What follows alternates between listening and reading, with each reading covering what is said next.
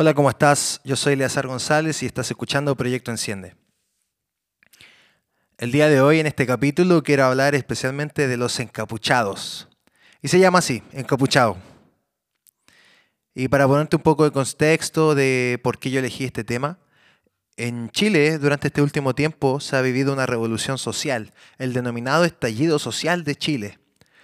Y durante este tiempo se promulgó una ley que prohíbe a la gente usar una capucha en manifestaciones, ya que esto ante el gobierno es considerado como terrorismo. ¿Y quién es un encapuchado? ¿Qué es un encapuchado? Es simplemente aquel que se cubre su rostro para no respirar un humo de las bombas lacrimógenas. Así comenzó todo esto. Pero esta acción con el pasar del tiempo se ha convertido en un símbolo de lucha social el encapuchado simplemente eh, comenzó a devolver todas las lacrimógenas que le tiraban y comenzó a luchar con su rostro cubierto. Y en la Biblia podemos apreciar que también hubo un encapuchado, pero su rostro se cubrió por otras razones. Podemos verlo en Éxodo 34, del 29 al 35, dice, cuando Moisés descendió del monte Sinaí, traía en sus manos dos tablas de la ley, pero no sabía que por haber hablado con el Señor, de su rostro salía un haz de luz. Al ver Aarón y todos los israelitas el rostro resplandeciente de Moisés, tuvieron miedo de acercársele. Pero Moisés llamó a Aarón y a todos sus israelitas, y Moisés les ordenó acatar todo lo que el Señor le había dicho en el monte Sinaí, Versículo 33. En cuanto Moisés terminó de hablar con ellos, se cubrió el rostro con un velo. Siempre que entraba a la presencia del Señor para hablar con Dios, se quitaba el velo y al salir les comunicaba a los israelitas lo que el Señor les había ordenado. Y como los israelitas veían que su rostro resplandecía, Moisés se cubría de nuevo el rostro hasta que entraba a hablar otra vez con el Señor. Moisés comenzó a cubrir su rostro para proteger al pueblo. Y podemos notar que hay una similitud.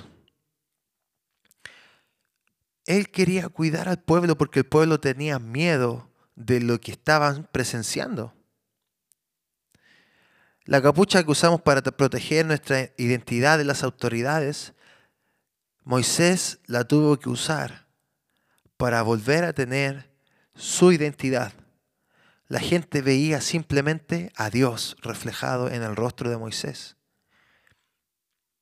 Y esto es fuerte porque en realidad te das cuenta que Moisés no acostumbró al pueblo a presenciar la gloria de Dios. Y es triste si te fijas, Moisés no tenía identidad. Y nosotros aquí la ocupamos para proteger nuestra identidad. Y Moisés ocupó una capucha para obtener su identidad. Para que la gente no viera simplemente el reflejo de Dios en su vida, sino que pudiera escuchar a Moisés, el hombre. Me gustaría preguntarte, y como hacemos de costumbre, te invito a analizar entonces con esta pregunta tu vida. En mi cotidiano, ¿soy el reflejo de la gloria de Dios? El apóstol Pablo nos plantea en Corintios, en segunda de Corintios específicamente, capítulo 3, del versículo 12 en adelante. Anteriormente le he estado hablando acerca de esto, pero me, me quiero enfocar en el versículo 12, 13, 14a y el versículo 16 y 18. Lo voy a repetir. Segunda de Corintios 3, versículos 12, 13 y 14a y segunda de Corintios 3, 16 17 y 18. Y dice así, así que como tenemos tal esperanza, actuamos con plena confianza. No hacemos como Moisés, quien se ponía un velo sobre su rostro para que los israelitas no vieran el, el fin del resplandor que se iba extinguiendo. Sin embargo, la mente de ellos se embotó. Y el versículo del 16 al 18 dice, pero cada vez que alguien se vuelva al Señor, el velo le es quitado. Ahora bien, el Señor es espíritu, y donde el espíritu del Señor está, hay libertad.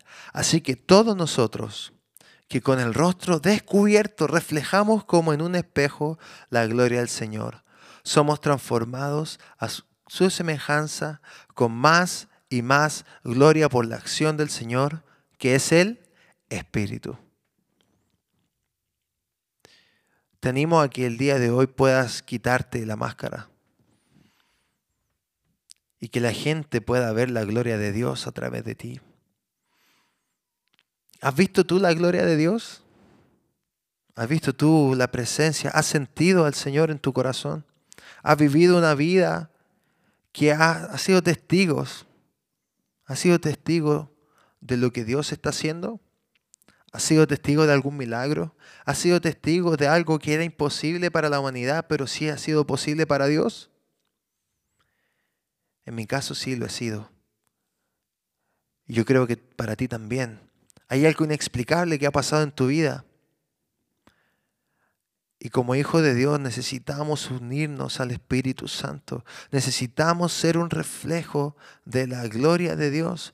Necesitamos, como dice el apóstol Pablo en Corinto, dice, pero cada vez que alguien se vuelva al Señor ya no hay un velo, porque el Señor es Espíritu. Así todos nosotros con rostro descubierto reflejamos como en un espejo la gloria del Señor. Wow. Somos transformados a su semejanza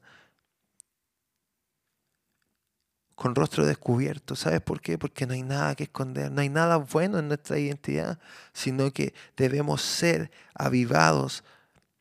Como siempre decimos, esto es proyecto enciende. Es el momento de que se refleje ese brillo, esa llama que este fuego que se, está quemando en tu corazón, este fuego por compartir a otros el mensaje de salvación, esa luz está en ti, tú eres luz y sal de la tierra, eres la luz del mundo. Y esa luz es simplemente el reflejo de la gloria de Dios. La palabra dice que Dios es sol de justicia. Él resplandece Wow, Él tiene ojos de sol, dice su palabra, ojos de fuego, rostro de sol. Él es más radiante. Imagínate si el sol fuera un planeta, Dios es el sol del sol, dice un, rapero. Frustrado, yo lo escribí, dijo. Él es como el sol del sol. Él es el sol de justicia. Debemos reflejar constantemente la justicia de Dios en nuestra vida. Debemos vivir nuestra vida constantemente en una búsqueda de su gloria, de su presencia. Y es difícil. Hoy en día escuchamos eh, una canción nueva del cantante residente René.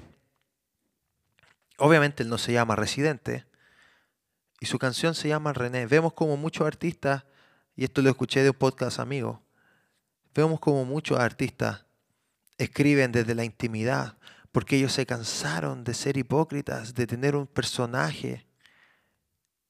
No seamos como hizo Moisés, que pensó que estaba haciendo un beneficio para el pueblo. Nosotros a veces también creemos que estamos haciendo un beneficio a nuestros amigos al quedarnos en silencio y no mostrar la gloria de Dios, al no orar por ellos, al no orar por nuestros compañeros de trabajo, creemos que estamos haciéndolo bien.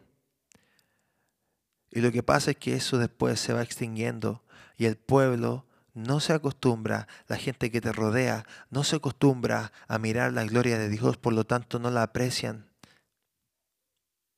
Y yo sé que es difícil. Pero es el tiempo de mostrar la identidad, de que somos hijos de Dios y que podemos encender. Y podemos encender nuestros corazones, podemos encender nuestra ciudad si solamente comprendiéramos que Cristo y su Espíritu viven en nosotros. Él puso esta gloria inmensa, imagínate, la gloria del Señor. También lo dice el apóstol Pablo en nosotros como vasijas de barro, no mereciendo su gloria, él la quiso compartir como nosotros y nos encomienda la misión de ser un reflejo fidedigno de Dios. Como un espejo. Como en un espejo. Yo me imagino que la cara de Moisés era cuando uno toma un espejo y lo apuntas al sol y es un haz de luz que sale bien fuerte. Bueno, quizás así debemos ser nosotros, un haz de luz que llegue hasta lo profundo, que el Señor nos da discernimiento para entrar a lo profundo de los corazones y decirle, sabes que en tu corazón hay amargura, en tu corazón hay decepción, en tu corazón quizás hay quebranto, pero Dios puede sanarlo, Dios puede levantarlo, Dios puede restaurarlo. Te animo una vez más, como siempre, a que te llenes de gracia y que seas un reflejo de la gloria de Dios en estos tiempos. Quítate la capucha y que el Señor te llene de gracia y de paz. Hasta la próxima.